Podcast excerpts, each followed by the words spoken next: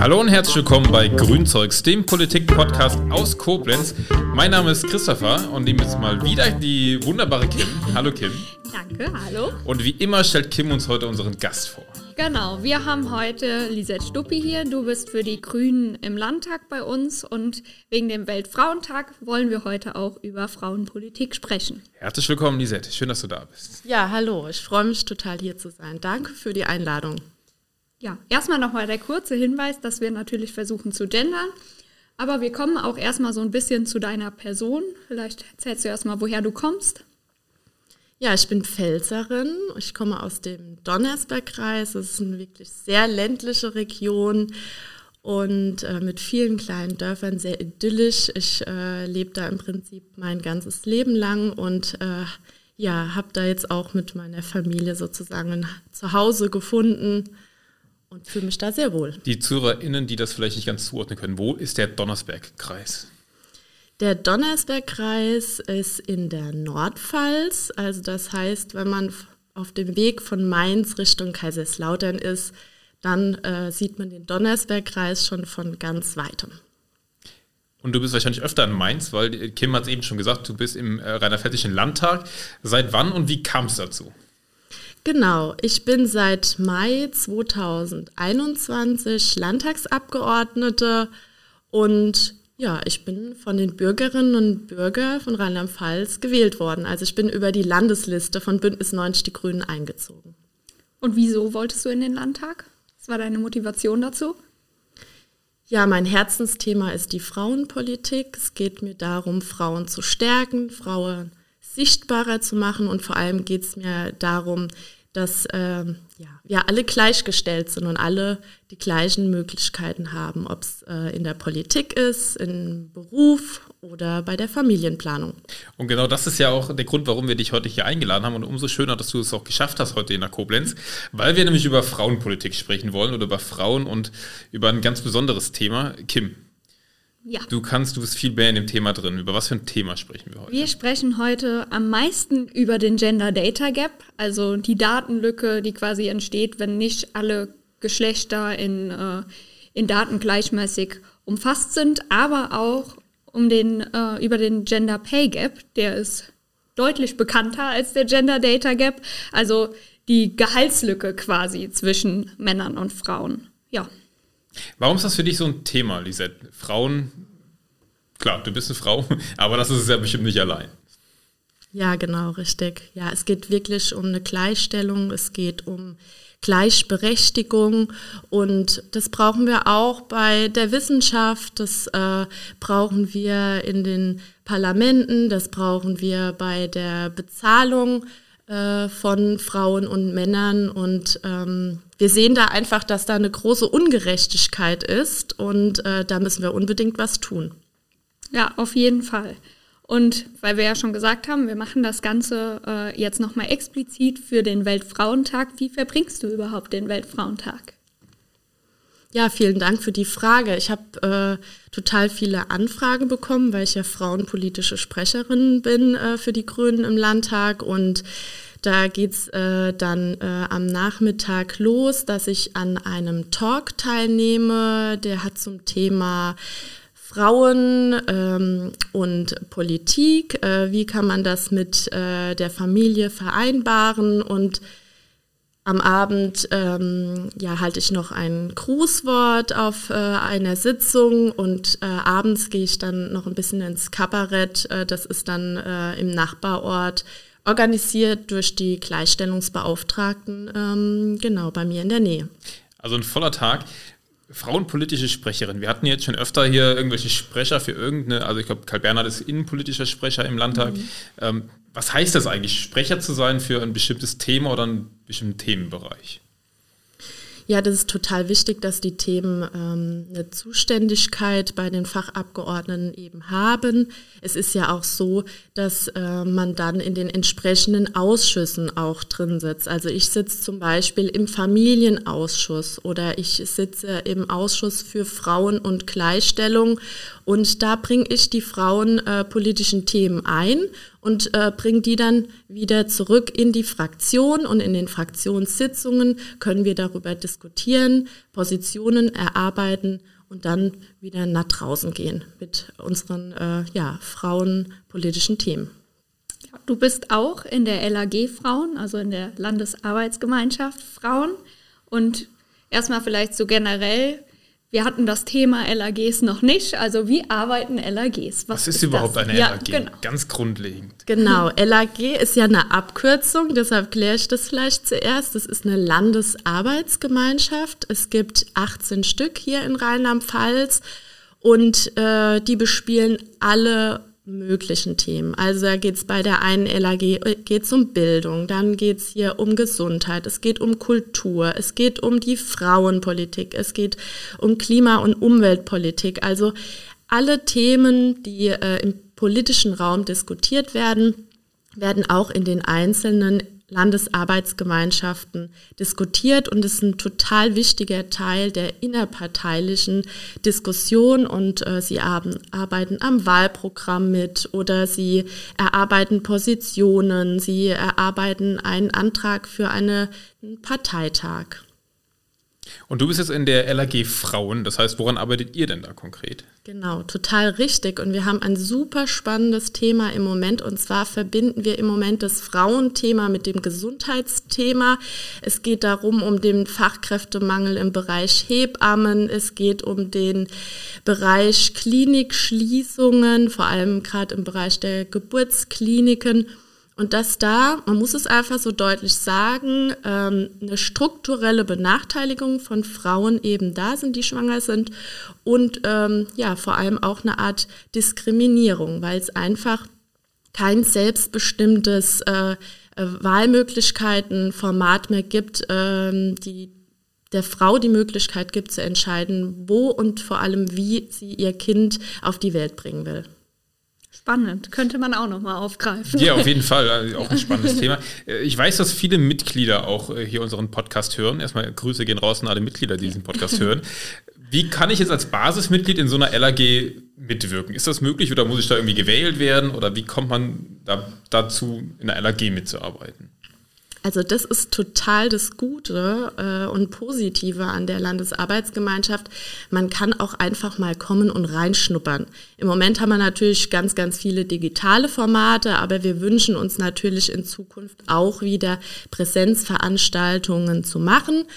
Und ähm, genau, wenn man Interesse hat, dann meldet man sich bei unserer Landesgeschäftsstelle oder direkt äh, bei den Sprecherinnen und Sprecher der Landesarbeitsgemeinschaft. Da findet man auch die Ansprechpersonen immer auf der Homepage. Und dann sagt man, ich möchte gerne bei euch mitmachen, nimmt mich doch mal in den Verteiler auf. Und dann bekommt man sozusagen die Infos, die über den Verteiler geschickt werden und wird dann auch über die Termine, die dann anstehen, informiert. Und dann kommt man und kann mitdiskutieren und das ist total ungezwungen und auch nicht bindend und ähm, dann entscheidet man sich, ob man ja dabei bleiben will oder eben nicht. Und wie oft trifft man sich hier so ungefähr? Das ist, glaube ich, von LAG zu LAG total unterschiedlich. Ne? Also gerade die LAG Gesundheit, die hat bestimmt in der Vergangenheit jetzt gerade sehr oft getagt, weil das Thema Gesundheit einfach wahnsinnig aktuell ist. Die LAG Frauen, die tagt auch relativ häufig. Die digitalen Formate haben das auch im Prinzip da ein bisschen vorangetrieben, dass man sich häufiger trifft. Es ist so, dass sich viele LAGen, glaube ich, so zwei bis dreimal im Jahr treffen, aber andere machen das auch häufiger ich glaube, je nachdem, äh, wie sich die Menschen, die sich da einbringen, dafür entscheiden. Und ganz konkret die LAG Frauen. Wie oft trefft ihr euch so? Also ich würde sagen, dass wir uns in den letzten zwei Jahren sehr häufig getroffen haben. Das war doch äh, eher vier oder fünfmal. Man muss aber auch dazu sagen, dass wir in ähm, der Lage waren, dass wir von der LAG Frauen ein Frauen-Mentoring-Programm organisiert haben. Also das heißt, wir hatten über 50 Frauen, die daran teilgenommen haben. Und dadurch äh, wurde die LAG Frauen natürlich auch beflügelt und es waren mehr Frauen da, was mich total gefreut hat. Und äh, genau deshalb kam es auch zu den häufigeren Treffen. Also hier nochmal an alle Mitglieder der Aufruf, äh, meldet euch zu der LAG, wo ihr euch wohlfühlt, wo ihr euch seht, weil ich glaube, da kann man auch wirklich schon Landespolitik aktiv mitgestalten. Also man kann auch Anträge ja einbringen in die LDV oder man kann ja am Wahlprogramm mitschreiben, hast du eben formuliert. Es ist, glaube ich, kaum einfacher, Landespolitik zu machen als in der LAG. Ja, das, äh, da würde ich absolut zustimmen. Vor allem ist es auch so, dass der Landesvorstand, aber auch die Landtagsfraktion immer eine Vertreterin oder einen Vertreter in diese Sitzung schickt, dass man sozusagen da auch eine optimale Anbindung und Rückkopplung wieder hat. Es ist auch immer so, dass ich äh, ganz gerne einen Bericht dann in so einer Sitzung abgebe und äh, ich finde es einfach wahnsinnig wichtig, da unsere Mitgliederinnen und Mitglieder dazu ähm, informieren und äh, dann auch weiterhin auch einzubinden. Und ähm, ja, also ich würde es auch jedem empfehlen, da mitzuarbeiten. Seid ihr denn schon viele in der LAG Frauen? Also wie viele machen regelmäßig mit, sage ich mal? Also ich würde äh, sagen, dass äh, im Moment äh, mindestens 15 Frauen immer da sind, aber das sind auch immer wechselnde äh, Teilnehmerinnen. Du hast eben gerade gesagt, total wichtig ist die Arbeit und total wichtig ist auch das Thema, über das wir heute sprechen. Jetzt sag mal eigentlich der Gender Data Gap oder das? Ich glaube, also ich glaube das nicht, aber ich glaube entweder der oder die. Ja, auf Englisch ist es eh alles egal. Also, Einigen wir uns mal auf den, also der, der Data, genau, Data, ja. Data Gap. So, ja. jetzt haben wir genug Englisch geredet. Was heißt das eigentlich auf Deutsch, Lisette? Oder zumindest auf was bedeutet es? Naja, es bedeutet eben, dass wir eine Datenlücke haben oder dass wir eben fehlende und unzureichende Daten haben von bestimmten Personengruppen und dass daraus ja wirkliche Nachteile in unserem Leben resultieren, und zwar in den unterschiedlichsten Bereichen. Und das ist eben dann äh, wirklich, ähm, wenn man so betrachtet, äh, in der Forschung ähm, nicht wegzureden, wenn äh, weniger Frauendaten äh, gesammelt werden wie Männerdaten, dass die Ergebnisse oder die Realität dann total verzerrt wird. Und ähm, ja, ich habe mich jetzt natürlich auch im Vorfeld unseres äh, Gesprächs heute noch ein bisschen eingelesen und da sind wir doch sehr, sehr unterschiedliche Lücken und Nachteile begegnet, die mir auch äh, echt Angst machen, weil es geht zum einen um Diskriminierung, es geht vielleicht auch mal darum, um eine Unannehmlichkeit oder so, aber es geht auch um ja, Leben und Tod. Und das ähm, ist wirklich eine gefährliche Sache und deshalb sollten wir viel, viel mehr über den Gender Data Gap sprechen. Und ich bin euch sehr, sehr dankbar, dass ihr das Thema aufgegriffen habt und wir heute Abend darüber erzählen können. Und wir haben auch alle Zeit der Welt darüber zu sprechen und wir haben auch große Lust darüber zu sprechen. Ja. Ich bin hier hingekommen, meine Frau hat ein Buch gelesen, genau über den Gender Data Gap und hat gesagt, oh, total geile Folge, ich bin gespannt.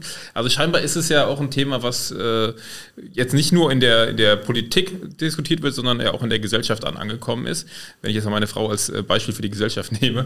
Ich hoffe, dass. Aber äh, auch noch nicht so lange. Also ich finde, das kam so die letzten zwei Jahre, wo das irgendwie so ein bisschen mal angesprochen wurde, aber halt nicht in allen Bereichen. Also ich finde trotzdem, dass ähm, noch in vielen Bereichen es einfach unsichtbar ist, wie groß die Diskriminierung von Frauen oder halt auch anderen Personen, äh, die nicht in Daten aufgeführt werden, ist. Ja, das stimmt. Christoph sitzt hier mal wieder neben uns. Auch wieder Grüße an dich, Christoph, unser Techniker. Ähm, der hat eben gesagt, in dem Thementeam wurde darüber gesprochen, dass ein Mitglied aus diesem Thementeam gesagt hat, hier, lass uns mal über, ich glaube, es ging um inklusive Stadtplanung, ähm, darüber sprechen. Ihr wisst doch alle, es ist so und so, Gender äh, Data Gap und so weiter. Da hat Chris gesagt, nee, Moment, wir wissen es alle nicht. Also das ist, äh, klar, die Lücke ist auch da noch groß, deswegen umso besser, dass wir heute darüber sprechen. Und lasst uns mal ganz konkret machen, Lisette. Was äh, sind das für Probleme, über die wir jetzt hier sprechen? Ja, ich greife einfach mal ein Beispiel raus, dass wir so ein bisschen mehr und, und, tiefer ins Thema einsteigen. Wenn ich jetzt mal an die Medizin denke, da habe ich zum Beispiel eine Freundin, die mir erzählt hat, ja, die ähm, Medikamente und die, die Dosis äh, sind immer auf äh, Männer angepasst. Man ging gar nicht genau auf meine Bedürfnisse ein. Ähm, ist die Dosis zu hoch? Ist sie vielleicht zu niedrig? Gibt es da noch einen Mittelwert? Also ich glaube wirklich hier, und das habe ich auch vorhin gemeint mit, es geht um Leben und Tod. Ähm, Gerade in der Medizin äh, spielt es hier eine große Rolle. Aber auch zum Beispiel, wenn wir an die Sicherheit in Autos denken, da geht es wirklich äh, immer darum, äh, wo, wo in im Auto ist es am sichersten oder am unsichersten und dann werden diese, diese Menschen, äh, wie nennen wir es nochmal? Die Dummies. Die Dummies, genau, ja. richtig, richtig, genau. Äh, die werden dann ins Auto gesetzt und was für eine Statur haben die? Die äh, passen halt eben auf einen Mann, aber eben nicht auf eine Frau. Und vor allem geht man anscheinend immer noch davon aus, dass die Frau auf dem Beifahrersitz sitzt. Also ich ja, also, also ich fand es auch total schockierend. Ne? Also der EU-Zulassungstest, der hat, ähm, also in der EU hat man erkannt, okay, es gibt diese Datenlücke und ähm, dann hat man gesagt, okay, wir, wir brauchen jetzt äh, einen weiblichen Dummy.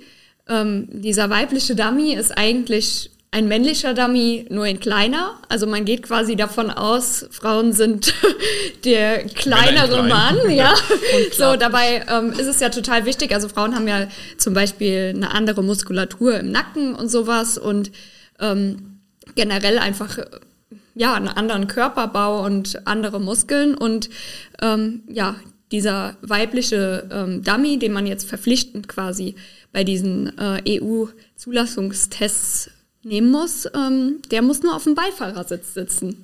In Europa, ne? also in einer Gesellschaft, wo Frauen fahren dürfen. Und fahren vor allem, nicht ja. fahren dürfen, sondern ganz selbstverständlich natürlich auch Auto fahren. Ja, ja also zum Beispiel kommt es dazu auch dann, dass wenn Frauen an äh, Autounfällen beteiligt sind, dann sterben Frauen zu 17 Prozent häufiger oder werden zu 47 Prozent häufiger schwer verletzt, was einfach eine Wahnsinnszahl ist, finde ich. Und da sieht man ja auch einfach dran, dass es jetzt nicht darum geht, ach, der Dummy sieht aus wie ein Mann, sondern dass es wirklich um, wie du gesagt hast, Lisette, um Leben und Tod geht bei dem ganzen Thema. Ja, vor allem, weil man auch die Realität einfach nicht äh, genau betrachtet. Und es ist eine große Ungerechtigkeit, die uns äh, Frauen dann einfach widerfährt. Und äh, es geht an unsere Sicherheit oder sogar an unser Leben, richtig. Du hast eben das Thema Medizin angesprochen. Ich glaube, äh, viele, die sich mit dem Thema noch gar nicht auseinandergesetzt haben, darüber sind wir, glaube ich, ein bisschen drüber geholpert. Was hat das denn mit dem Gender Data Gap in der Medizin auf sich? Ja, es geht da vor allem natürlich um ähm, die Tests, die äh, vor einem Produkt, äh, also an einem Medikament, das dann auf den Markt kommt. Und da ist es ja auch so, dass äh, entweder äh, viel zu wenige Frauen da einfach in die Forschung mit einbezogen worden sind oder vor vielen Jahren mussten auch noch gar keine Frauen in diese Forschungsergebnisse mit einbezogen werden. Und ähm, da wird es dann viele Nachteile einfach für die Frauen geben. Ähm, Gerade wenn wir da bei denken, ähm, Frauen haben andere Hormone oder der, der Körperbau ist komplett unterschiedlich und so kommt es dann eben zu der Ungerechtigkeit, dass viele Medikamente nicht auf Frauenkörper abgestimmt sind. Und da fällt mir jetzt einfach noch ein ganz anderes Beispiel ein. Es ist wohl tatsächlich auch so, dass es Medikamente gibt im Bereich äh, Brustkrebs. Und es sind nun mal vor allem die Frauen, die Brustkrebs bekommen, dass die ähm, ja nicht mehr hergestellt werden, weil die Herstellung nicht äh, mehr wirtschaftlich sei. Und äh, das ist wirklich ein Unding und ähm, damit müssen wir uns beschäftigen, weil das ist eine wahnsinnig große Ungerechtigkeit. Warum wurden bzw. werden Frauen denn immer noch bei medizinischen Studien oft ausgeschlossen? Ja, zum einen ist es so, dass eben die Vorgaben für solche Forschungs, äh, Forschungen einfach gar nicht äh, vorgeben, wie viele Frauen eingebunden werden müssen. Und es war auch bis vor kurzem noch so, dass es auch nicht festgelegt worden ist, dass Frauen mit eingebunden werden müssen. Es ist natürlich auch so, dass die Frau einen Zyklus hat, der dann auch nicht immer da in die Testphasen, ähm, ja, sagen wir es mal in Anführungszeichen, reinpasst, ja.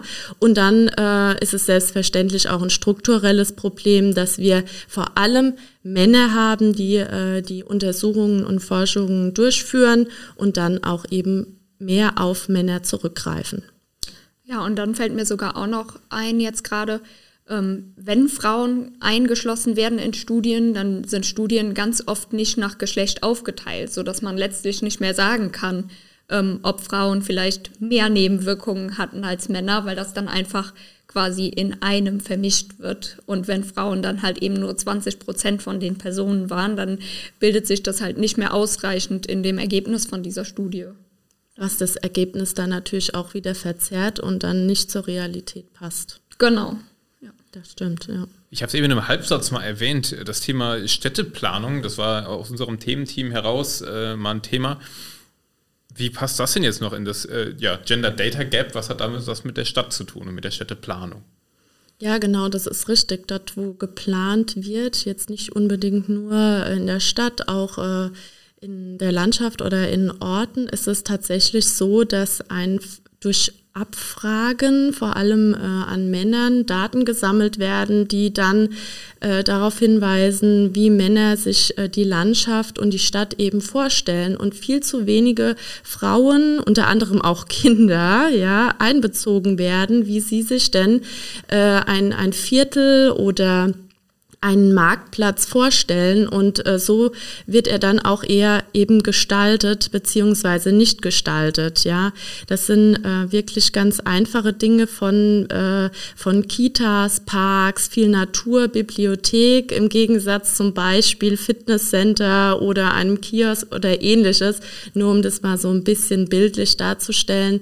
Und äh, da gibt es natürlich auch eine äh, hohe Ungerechtigkeit die ähm, auch hier im Städtebau äh, verändert werden müsste.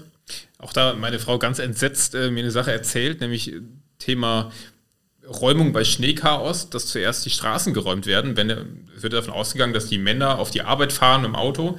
Und es ist ja nun mal so, dass auch das eine Ungerechtigkeit, dass Frauen viel mehr Care-Arbeit leisten, die Kinder vielleicht mit dem Fahrrad dann in den Kindergarten fahren dass aber zuerst darum sich gekümmert wird, dass die Straßen frei sind und nicht, dass die Radwege frei sind oder dass die Wege zum Kindergarten äh, frei gemacht werden. Oder die Bürgersteige. Vor genau, allem da, wo ja, die genau. Kinder und Jugendlichen dann laufen ja. sollen, das ist absolut richtig, ja. Also wir sehen, in so, so vielen Bereichen äh, haben wir dieses, äh, ja, diese Datenlücke, jetzt mal auf Deutsch. Ähm, es ist uns aber auch wichtig, Kim, das hast du im Vorgespräch eben nochmal gesagt, dass es ja gar nicht nur Frauen zutrifft. Das Ganze. Genau, richtig. Lisette, auf wen trifft das denn alles zu? Ja, es gibt da wirklich viele Personengruppen, die wir da nicht mit einbeziehen. Also die eine Gruppe sind die People of Color zum Beispiel. Da habe ich äh, einen Artikel jetzt gelesen, da ging es um das Thema künstliche Intelligenz und da äh, hat der Artikel beschrieben, dass äh, gerade bei Gesichtserkennung ähm, da einfach ein Nachteil für diese Menschen besteht, weil die künstliche Intelligenz sich eben auf diesen ja, wir sprechen es jetzt mal aus, diesen typischen weißen Mann eben äh, dann äh, fokussiert hat und auch die ganzen Daten mit der die künstliche Intelligenz, äh, Intelligenz gefüttert wird, ja, sind ja dann äh, die Daten äh, de, des Mannes eben. Und ähm, da ist eine hohe Ungerechtigkeit einfach da. Und Transpersonen betrifft das ja zum Beispiel auch. Also in der Medizin zum Beispiel wird nie getestet oder selten getestet, wie ähm, Medikamente sich auf Personen auswirken, die zum Beispiel Hormone nehmen oder sowas. Das heißt, wir haben es eben auch auf Kinder bezogen oder Jugendliche, die ja dann genauso dann betroffen sind. Alles geht von dem weißen Mann aus, der ist der Prototyp Mensch, obwohl das wahrscheinlich vom Durchschnitt, wenn man wirklich mal den Durchschnitt nehmen würde des Menschen, wäre der mit Sicherheit nicht weiß und bestimmt nicht äh, kein Mann. Und ähm, vor allem auch äh, kerngesund sozusagen. Also das heißt äh, keine Art von Behinderung oder so, Der Sport, weil genau sportlich noch ja. und sportlich, ja. äh, agil, fit und so weiter. Genau, also ne gerade äh, in dem Bereich, ähm, wenn es um Barrierefreiheit geht, da da hinken wir einfach noch ganz arg hinterher und haben da einen großen äh, Nachholbedarf und ähm, ich äh, finde es total erfreulich, dass die Politik sich da auf den Weg macht, äh, in ganz, ganz vielen Bereichen einfach auch hier die Barrierefreiheit mitzudenken.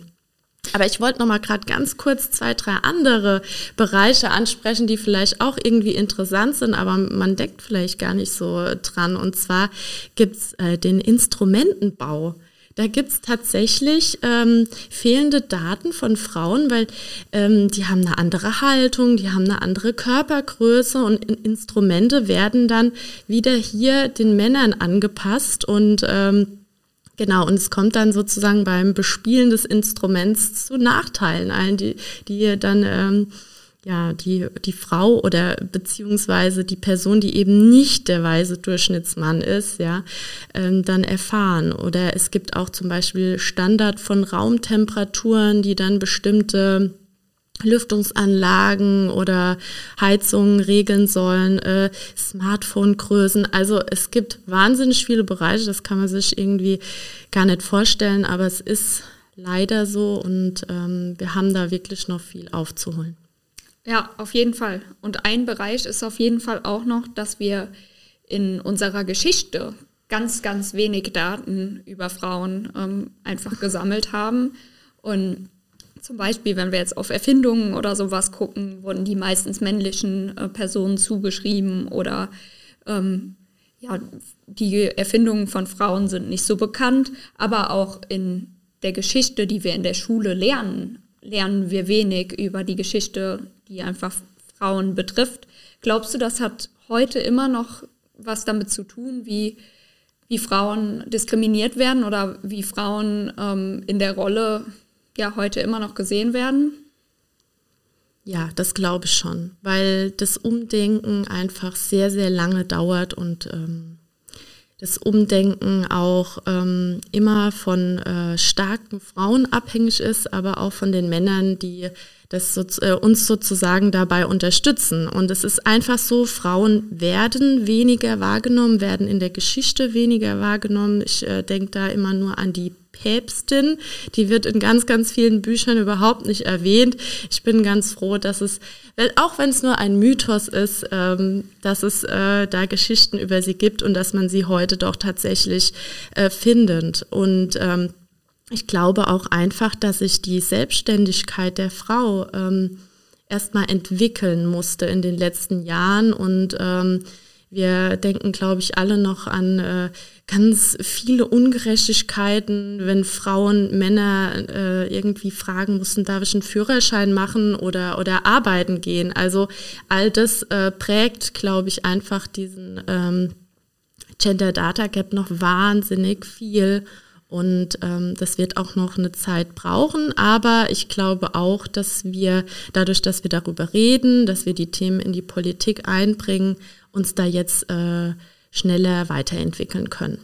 Jetzt sprichst du schon an, die Rolle der Politik. Jetzt ist es hier ja auch ein äh, Politik-Podcast und du bist Berufspolitikerin. Das heißt, eigentlich müsstest du doch eigentlich alles ändern können, oder? Oh, das wäre wunderbar, wenn ich das tun könnte. Dann würde ich das sofort von heute auf morgen.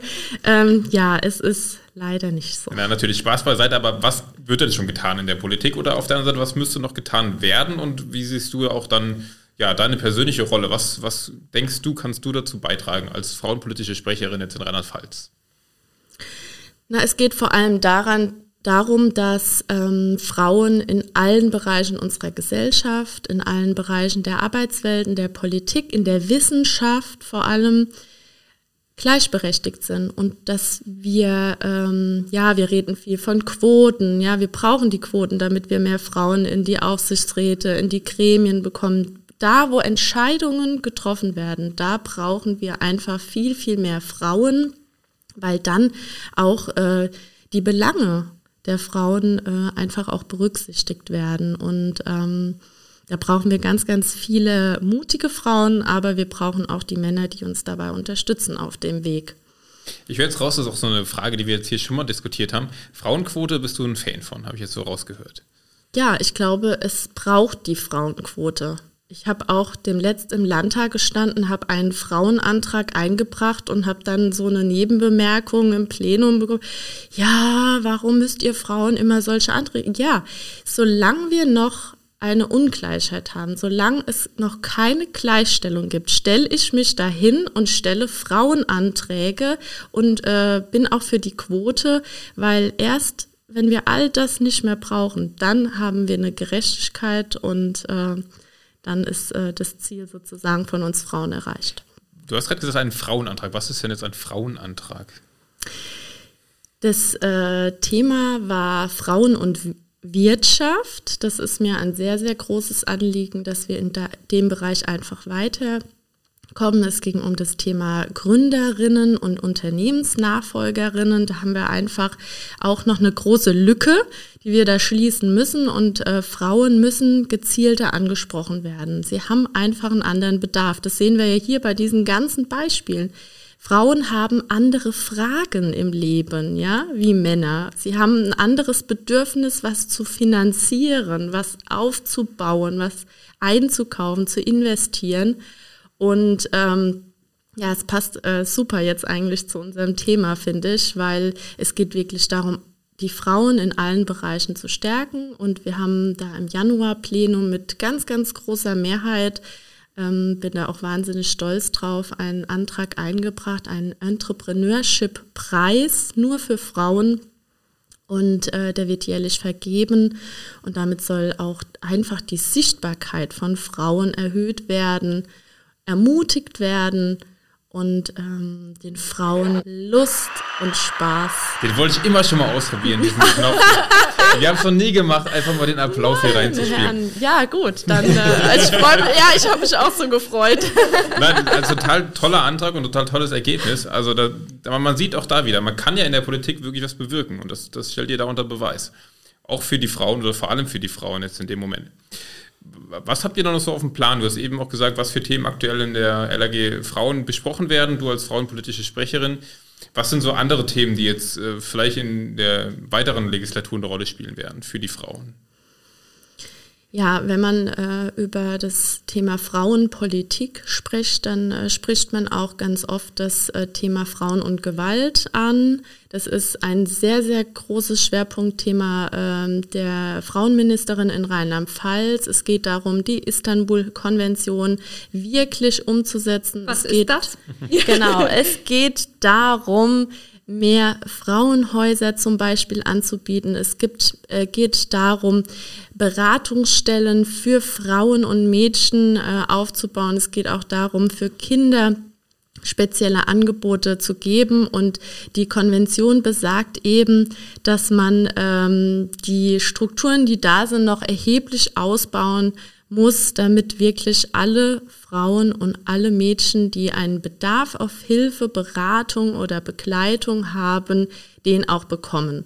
Und äh, da sind wir jetzt, glaube ich, wirklich auf einem guten Weg in Rheinland-Pfalz. Und ähm, ja, da bleibe ich auch auf jeden Fall an dem Thema dran.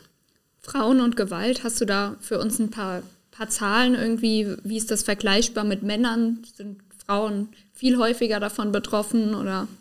Oh ja, sehr, sehr häufig. Also die allerschlimmste Zahl, die ich auch immer in äh, meiner Argumentation nenne, ist ähm, der Femizid.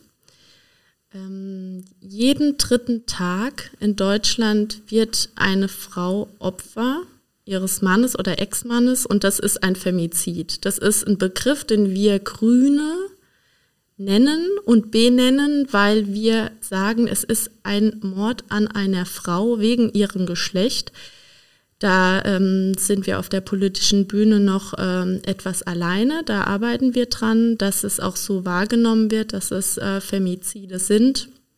Und das ist wirklich für ein Land wie Deutschland ein Armutszeugnis, finde ich, dass so viele Femizide einfach stattfinden und da müssen wir erheblich was dran ändern und wir müssen den Frauen und Mädchen viel mehr Schutz geben, weil genau diesen Schutz ähm, haben sie verdient und haben auch das Recht, ohne Gewalt in Deutschland zu leben.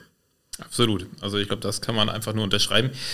Mir ist eben noch ein Gedanke gekommen, als du gesagt hast, ich habe diesen Antrag eingebracht in den Landtag und dann kam von links oder rechts äh, ein komischer Kommentar. Wie ist es denn als Frau in der Politik? Denkst du, man hat, du hattest es schwerer als Frau oder jede Frau hat es schwerer in der Politik, jetzt auch du bist Landtagsabgeordnete, man könnte sagen, du hast es gepackt. Also ist es äh, für Frauen was anderes als für Männer? Ja, das würde ich schon sagen. Also Frauen wollen anders angesprochen werden. Frauen müssen wahrscheinlich auch mehr überzeugt werden. Äh, ich denke jetzt gerade an die Kommunalpolitik und an meine Anfänge. Ich musste nicht groß überzeugt werden, aber ich musste auch erstmal dann in ein äh, Gremium oder in einen Rat reingewählt werden. Auch das ist in der Kommunalpolitik gar nicht äh, so einfach, weil man da als Frau nicht äh, immer so bekannt ist und äh, gerade am Anfang. Und wenn man dann äh, in solchen Räten oder bei mir war es der Kreistag drin sitzt, dann äh, wird man erstmal konfrontiert mit äh, über 30 älteren Herren, die da sitzen, schon sehr, sehr lange in der Materie drin sind, äh, die äh, schauen, wenn man den Raum betritt, die schauen, wenn man sich meldet, äh, genau zuhören, wenn man was sagt, auch gern mal einen Zwischenruf dann startet, was in der Kommunalpolitik eigentlich jetzt gerade bei uns nicht so Usus ist, ja, dass man da irgendwie dazwischen ruft. Aber genau das habe ich erfahren. Und das allerschlimmste Ereignis für mich war eigentlich, dass in einer Ausschusssitzung ein, ähm, ja, ein Kollege da in dem Ausschuss gesagt hat, also Frau Stuppi, Ihr Vorgänger, der hat auch immer zugestimmt. Jetzt machen Sie doch nicht mal so. Und ich habe dann nur ganz verblüfft geantwortet, ja, ich bin doch aber nicht mein Vorgänger, ich bin doch die Lisette Stuppi. Und genau so sollten wir Frauen das auch machen. Wir sollten uns ähm, dagegen wehren, wenn wir angegriffen werden und mutig weitermachen und ähm, andere Frauen suchen, sich austauschen, sich vernetzen. Ich glaube, da liegt äh, dann unsere große Stärke drin. An der Stelle nochmal, wir hatten hier äh, eine Folge gemacht mit ähm, Catcalls oder meinst du? Äh Sowohl als auch, äh, ich meine jetzt Woman After Work. Aha, ähm, ja, mit der Katja und Katja Stein, genau, und Isabel Joswig, über dieses Thema äh, Female Empowerment und Vernetzung vor allem von Frauen. Wer diese Folge noch nicht gehört hat, oder auch natürlich die mit Catcalls, es geht es in eine andere Richtung, aber auch das wichtig, hört euch die Folgen nochmal an und auch da nochmal der Hinweis für Woman After Work, für diese Vernetzung hier in Koblenz. Ähm, Lisette hat ja da völlig recht, dass man sagt, man muss sich als Frauen vernetzen, um sich da gegenseitig zu bestärken und voranzukommen. Ähm, deswegen sei euch diese Folge oder diese Folgen nochmal ans Herz gelegt. Du hattest jetzt auch eben gesagt, Frauen wollen angesprochen werden. Und ich finde ähm, Sprache total wichtig und ich finde auch, Sprache hat was mit Diskriminierung zu tun. Und deswegen, wie wichtig findest du unsere Sprache in dem Zusammenhang? Sehr, sehr wichtig, weil äh, mit Sprache drücken wir wahnsinnig viel aus. Also wie wir den Gegenüber zum Beispiel äh, wahrnehmen oder schätzen oder dem der Person zuhören. Und äh, Sprache hat Macht, finde ich. Ne? Also ich nehme an, du sprichst vor allem das Gendern äh, an. Also ich äh, mag total äh, diese Doppelpunkt-Variante, äh, mit der habe ich mich ich sehr gut angefreundet, genau. Und äh, da haben wir auch übrigens den Koalitionsvertrag von Rheinland-Pfalz mit der Doppelpunkt-Variante. Die ist auch barrierefrei ähm, übrigens. Genau, ja, stimmt. Genau, ja. genau. Das war, glaube ich, auch so der, der Punkt, warum wir uns dann ähm, für diese Variante ausgesprochen haben und äh, warum wir dann auch die anderen davon überzeugen konnten. Ähm, genau, und ich finde. War, war das, muss ich so rein, rein fragen, war das schwierig, die anderen Parteien zu überzeugen, da zu gendern im Koalitionsvertrag? Ja, es ist ja erstmal so, dass man sich ja vielleicht Vorlagen vom letzten Mal nimmt und dann hat man da noch nicht gegendert und jetzt soll man alles ändern und man macht sich Gedanken drüber, ja, wie liest man das denn? Stolpert man da nicht über Wörter und so weiter? Aber uns war es immer total wichtig, dass wir eine faire Sprache auch hinbekommen, dass wir alle Menschen mit einbeziehen und Genau, und von daher haben wir uns da durchgesetzt und wir sind äh, ja gerade als grüne Landtagsfraktion da total äh, stolz und ähm, ja, sehr froh drüber. Ich finde, du sagst es auch gerade nochmal, du hast ja gesagt, alle Menschen werden mit eingeschlossen und ich finde, alle denken immer so, ah, die Frauen, die wollen jetzt wieder eingeschlossen werden, aber es, es sind alle Personen. Also es ist der erste Versuch, quasi eine inklusive Sprache zu haben für alle Personen, also für nicht-binäre Personen auch, für für jeden Menschen einfach. Und das finde ich einfach wahnsinnig spannend. Wir haben noch nie, ist mir mal aufgefallen, ich wollte immer mal eine Folge über Genderns machen, haben wir noch nie gemacht hier. Wäre, glaube ich, auch mal interessant, äh, auch aus sprachwissenschaftlicher Sicht. Wir haben ja auch in äh, unserer Partei äh, zwei Dozenten von der Uni, die Sprachwissenschaft lehren. Ich hab, durfte das bei den beiden hören. Und da haben wir auch darüber gesprochen, über die Sprachentwicklung oder ja, die, ja, genau, die Entwicklung von Sprache. Und dass es gar nicht darum, dass man Sprache gar nicht verhunzen kann wie soll man eine Sprache verhunzen? Sprache ist ein lebendiger Prozess, der sich immer weiterentwickelt.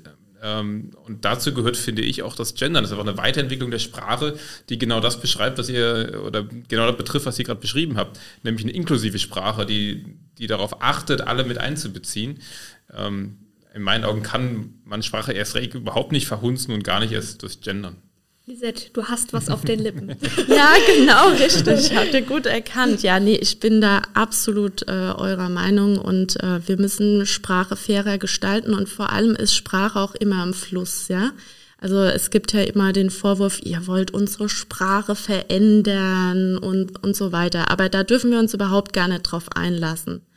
Wir wollen wirklich alle Menschen mitdenken. Die Gesellschaft ändert sich, also ändert sich auch unsere Sprache. Und das sollte ähm, einfach äh, genau unsere Meinung ist es ja und das sollten wir auch so nach außen tragen. Das ist total wichtig. Und auch der Landtag äh, Rheinland-Pfalz hat sich da äh, schon weiterentwickelt. Wir haben äh, eine Geschäftsordnung beschlossen ähm, im letzten Plenum und da gibt es auch einfach die Möglichkeiten, jetzt ähm, Vorlagen oder Anträge, Initiativen von den Fraktionen gegendert sozusagen einzureichen. Und das war wirklich für uns total wichtig. Wir wissen, dass es bestimmte Fraktionen wahrscheinlich nicht tun, aber dann ist es auch ein Statement und da können wir mit leben. Aber wir wollen das tun und wir werden das tun. Jetzt nehmen wir heute die Folge ja passend zum Weltfrauentag auf. Lisette, was hältst du von so Tagen? Weltfrauentag, es gibt jetzt zum Beispiel bei uns in der Schule, ist demnächst Girls Day. Ähm, ist das künstlich irgendwas hergestellt oder hältst du das für sinnvoll? Nein, das ist nicht künstlich. Ich finde es ein sehr guter Tag. Also ich bin total Fan davon und ich bin auch froh, dass ich da Anfragen bekommen habe, mich an ähm, Terminen zu beteiligen, weil es geht wirklich darum, Frauen nochmal sichtbarer zu machen. Frauenthemen sichtbarer zu machen, aber auch Frauen aus der Geschichte, die ja anscheinend fehlen oder oft unsichtbar sind, ja, da einfach nochmal in den Fokus zu stellen. Aber es geht auch darum, dass wir Frauen feiern, dass wir stolz auf uns sind, dass wir uns gegenseitig ermutigen. Das ist nämlich total wichtig, dass wir Frauen zusammenhalten und äh, uns empowern und uns Mut machen und dass wir uns Frauen gegenseitig bestärken, genau, und stolz auf uns sind. Ist das auch so ein Tipp, den du HörerInnen mitgeben kannst, dass, dass wir Frauen uns quasi einfach auch mal mehr, also mehr Zusammenhalt ähm, irgendwie auch, auch gerade an so Tagen haben, dass wir irgendwie ähm, stolz auch auf unsere, ja, Errungenschaften, ja, ja genau. genau. und auf unsere Erfolge, absolut. Ja. Und gerade wir Grüne, wir sind doch eine Frauen, ähm, ein Frauenteam, ja, eine Frauenpartei. und äh, ich glaube wirklich, dass uns Frauen das äh, sehr, sehr gut tun wird, wenn wir uns noch mehr vernetzen, äh, sozusagen klüngeln, ja, Banden knüpfen. Das ist gerade total wichtig, wenn ich jetzt wieder an meinen Antrag denke im Bereich Wirtschaft. Die ganzen Handwerkerinnen sollen sich verbinden, die ganzen äh, Gründerinnen und Startups und ähm, das ist wahnsinnig wichtig, dieser Austausch. Und wenn wir mal ganz ehrlich sind, die Männer haben das auch. Und äh, wir Frauen äh, werden das jetzt in Zukunft auch tun und äh, dafür setze ich mich ein. Total spannendes Thema auch, warum Frauen das nicht haben. Ich habe darüber letztens ein Buch gelesen und also ich fand das so spannend, ähm, dass sich das halt auch quasi so mit der Geschichte erklären lässt, warum ähm, es unter Frauen zum Beispiel oft Rivalitäten gibt oder auch Künst, also gerade so zum Beispiel im Beruf, was es unter Männern zum Beispiel nicht gibt. Und das hat was damit zu tun, dass halt eben ähm, so, dass es so gesehen wird, dass für Frauen oft nicht genug Raum ist. Und wenn nicht genug Raum ist, dann ist es natürlich klar, dass man vielleicht auch eher kämpferisch vorangeht, während Männer quasi das Privileg haben, ähm, schon immer genug Raum gehabt zu haben, weil niemand gesagt hat, oh, hier kommt jetzt aber kein Mann mehr hin.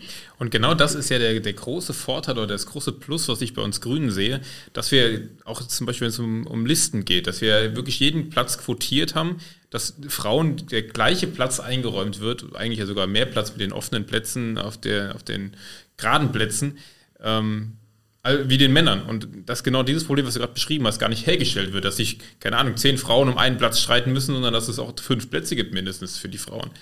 Ähm, finde ich eine sehr, sehr große Errungenschaft und hoffe, dass das auch äh, vielleicht Beispiele bei anderen Parteien findet. Vielleicht hoffe ich es auch nicht, weil dann äh, kommen vielleicht die guten Frauen alle zu uns. Doch, auf unser Frauenstatut sollten wir auf jeden Fall sehr, sehr stolz sein. Wir können jetzt, glaube ich, nicht den anderen Parteien sagen, führt bitte Frauenstatute ein, aber wir können trotzdem bei verschiedenen Wahlen da was entgegensetzen. Ich glaube auch, dass wir immer das Thema Paritätsgesetz immer wieder in die politische Diskussion einbringen sollten. Wir müssen schauen, wie wir mehr Frauen in die Politik bekommen wie wir sie begeistern können. Und vor allem müssen wir schauen, wie wir Politik gestalten können, dass eben Frauen Zugänge zur Politik bekommen und dann auch Spaß dran haben. Und äh, ich glaube, da haben wir auf Landesebene wahnsinnig viele Aufgaben bekommen. Wie können wir Politik familienfreundlicher gestalten? Wir können, wie können wir Politik digitaler machen? Wie können wir Politik offener und vor allem transparenter. Das ist uns Frauen sehr, sehr wichtig. Ja, das sind einfach Kriterien, die Frauen dann ansprechen und äh, Frauen Lust machen, Politik zu machen. Und ähm, ja, wenn wir jetzt wirklich gerade so nochmal bei den richtigen Frauenthemen sind, ähm, wir haben eine Geschäftsordnung im ähm, Januar beschlossen. Da wurde zum Beispiel ein wirklich großer Meilenstein, finde ich, der gesetzliche Mutterschutz aufgenommen als äh, Grund des Fehlens. Und äh, es war vorher einfach nicht festgeschrieben und wir haben das jetzt als äh, grüne Fraktion eingebracht und es hat eine Mehrheit gefunden und das fand ich total wichtig. Genauso, dass wir einen Landtag haben, der die Vereinbarkeit von Familie und Mandat sich zum Ziel gemacht hat und genau das brauchen wir eben auch für die Kommunalpolitik, dass wir die Politik aus dem Keller rausholen, aus den Dunklen da, wo die Männer klüngeln und sich äh, tolle Ideen überlegen, ja, und uns äh, außen vor lassen. Nein, also Politik muss äh, transparent und äh, offen und ähm, ja, flexibel sein. Und dann ähm, werden auch äh, viel, viel mehr Frauen Lust haben, daran teilzunehmen. Hast du da noch ein paar mehr Tipps für uns als KV Koblenz? Äh, wie kriegen wir denn jetzt noch mehr Frauen? Wir haben schon sehr, sehr viele und vor allem sehr, sehr viele gute Frauen bei uns in den Reihen. Aber wie kriegen wir denn noch mehr Frauen? Du hast gerade gesagt, Kommunalpolitik muss sich mehr anstrengen. Dann gib uns mal einen Tipp. Ja, ich glaube, Frauenstammtische sind, glaube ich, immer eine sehr, sehr gute Sache. Und äh, das Thema Vernetzung äh, ist absolut äh, ein Thema, das ich jedem Kreisverband äh, ans Herz legen würde. Ich glaube auch, so ein Frauen-Mentoring-Programm äh, auf kommunaler Ebene ist auf jeden Fall sehr sinnvoll. Es geht ja wirklich darum, Frauen, die vielleicht noch nicht so aktiv sind, noch mehr einzubinden. Und da können die Frauen, die schon mehr Erfahrung haben, die vielleicht äh, auch schon verschiedene Rollen und Funktionen im Kreisverband eingenommen haben, die dann an die Hand nehmen und ähm, ja, und dann erlebt man gemeinsam Dinge, man erklärt Dinge, Gerade äh, vorhin hatten wir es mit einer Abkürzung zu tun, ne? dass man einfach mal ausspricht, um was geht es denn da eigentlich bei der Abkürzung oder wie funktioniert das eigentlich, wenn ich äh, hier eine Initiative starte oder wenn ich äh, Presse machen möchte. Und ich glaube einfach, wenn das Frauen unter sich nochmal tun, dann ähm, hat es sehr, sehr viele positive Effekte. Das ist ein super schöner Tipp. Wir haben gleich Vorstandssitzung. Werde ich direkt mal ansprechen. Frauenstammtisch bei uns in Koblenz. Find Kim, was super, hältst du davon? Ja. Finde ich super, ich wäre dabei. Gut, ja. dann haben wir das ja schon mal jetzt gestartet. Also lieber Vorstand, ihr hört, wir machen ein bisschen Frauenstammtisch. Ja, wir haben nämlich, also wie du sagst, wir haben nämlich so super Frauen bei uns. Also wirklich. Äh, ja, ich arbeite immer sehr gerne mit denen. ich arbeite aber auch gerne mit euch, das heißt, ich will auch nicht ganz ausgeschlossen Ja, aber werden. zum Frauenstammtisch wirst du nicht eingeladen. Schade. aber wir haben noch ein, äh, auch noch ein spannendes Thema, und zwar den Gender Pay Gap. Da hatten wir ja auch schon mal am Anfang gesagt, dass wir noch mal kurz drüber sprechen. Ähm, vielleicht sagst du noch mal kurz, was das ist und was vielleicht die aktuellen Zahlen hier in Deutschland sind. Ja, das Spannende an dem Gender Pay Gap ist ja, dass äh, der jedes Jahr äh, dieser Tag ähm, neu ähm, ausgerechnet wird und der besagt, der ist ja dieses Jahr am 7. März gewesen. Tag, genau, also nächsten Montag, einen Tag vom äh, Weltfrauentag dann. Genau, und ähm, der besagt ja, dass im Vergleich zu der Bezahlung vom Mann die Frau bis zu diesem Tag sozusagen umsonst gearbeitet hat. Und das muss man sich mal vorstellen, ja. Und das ist so eine Ungerechtigkeit, die mich echt wütend macht und äh, die man auch keine, mit keinem sachlichen Argument irgendwie äh, begründen könnte, warum Frauen äh, eigentlich weniger Geld verdienen für eine gleichwertige Arbeit wie Männer. Und äh, ich glaube, das ist wirklich in allen möglichen Sparten so. Und äh, Politik muss unbedingt daran was ändern. Genau. Und was kann Politik denn daran ändern? Ich glaube, gerade jetzt im Moment in der Diskussion ist ja vor allem der Mindestlohn. Und es ist tatsächlich so, dass wenn der Mindestlohn jetzt angehoben wird auf 12 Euro, dass der die Lücke zwischen den ähm, Gehältern ähm, da ein bisschen niedriger macht. Also es ist äh, durch Berechnungen hat man äh, jetzt sozusagen herausgefunden, dass ähm, der Mindestlohn dafür sorgt, dass der Gender Pay Gap sich eben verringert, weil vor allem Frauen in dem Bereich äh, des Niedriglohnsektors halt arbeiten und äh, von dem Mindestlohn stark profitieren und dann das eben wieder positive Auswirkungen auf den Gender Pay Gap hat. Ja, auf jeden Fall auch ein spannendes Thema, äh, Gender Pay Gap. Gibt es noch irgendwas, äh, Lisette, was du auf jeden Fall da noch loswerden willst zu dem Thema? Ja, also eine wirklich erfreuliche Nachricht ist, die ich jetzt äh, letzte Woche gelesen habe, dass es tatsächlich immer mehr Haushalte gibt, in denen Frauen die Hauptverdienerinnen sind. Also es tut sich dann doch was in dem Bereich und das ist genau der richtige Weg. Wir haben da noch viel vor uns, aber ich glaube, dass wir in den nächsten Jahren da einiges bewegen können und ähm, da freue ich mich drauf. Auf jeden Fall. Möchtest du auf diesem Weg dann unseren HörerInnen noch was mitgeben? Ja, total gerne. Ne? Also heute ist ja der Weltfrauentag und äh, ich spreche jetzt äh, wirklich vor allem äh, mal alle Frauen an. Liebe Frauen, liebe starke Frauen, liebe selbstbewusste Frauen, mutige Frauen, erfolgreiche Frauen. Feiert äh, euch, feiert den Weltfrauentag, weil wir einfach stolz auf uns sein dürfen, was wir erreicht haben, dass wir sichtbarer geworden sind und ja, weil wir immer noch so hartnäckig äh, für unsere Rechte kämpfen.